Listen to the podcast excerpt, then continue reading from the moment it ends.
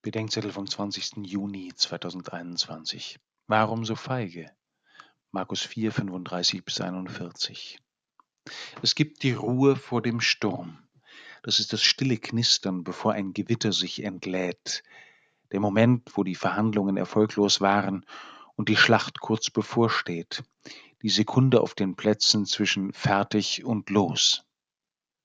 Und es gibt die Ruhe nach dem Sturm. Das ist der Morgen nach dem Fliegerangriff, an dem die Bomber verschwunden und die Bunker noch geschlossen sind. Der Moment nach der Kollision, in dem noch keiner zur Hilfe gekommen ist. Der Tag, nachdem der Brand gelöscht ist und die Aufräumarbeiten noch nicht begonnen haben.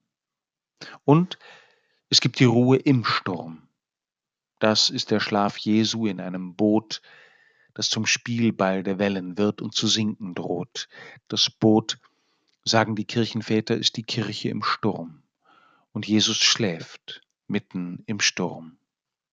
Aber auch die Jünger tun nichts. Sie schöpfen kein Wasser, sie navigieren nicht, sie sind vor allem empört. Sie wecken Jesus mit der Frage, die zugleich ein ungeheurer Vorwurf ist. Kümmert es dich nicht, dass wir zugrunde gehen?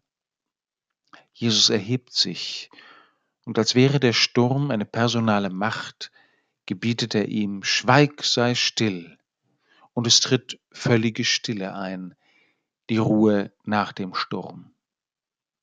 Jesus ist der Herr über den Sturm auf dem See Genezareth und über den Sturm um die und in der Kirche heute. Er hat es in der Hand, ob und wann der Sturm nachlässt. Die vorwurfsvolle Frage der Jünger beantwortet Jesus seinerseits mit einer Frage, Warum habt ihr solche Angst? Oder anders, warum seid ihr so feige?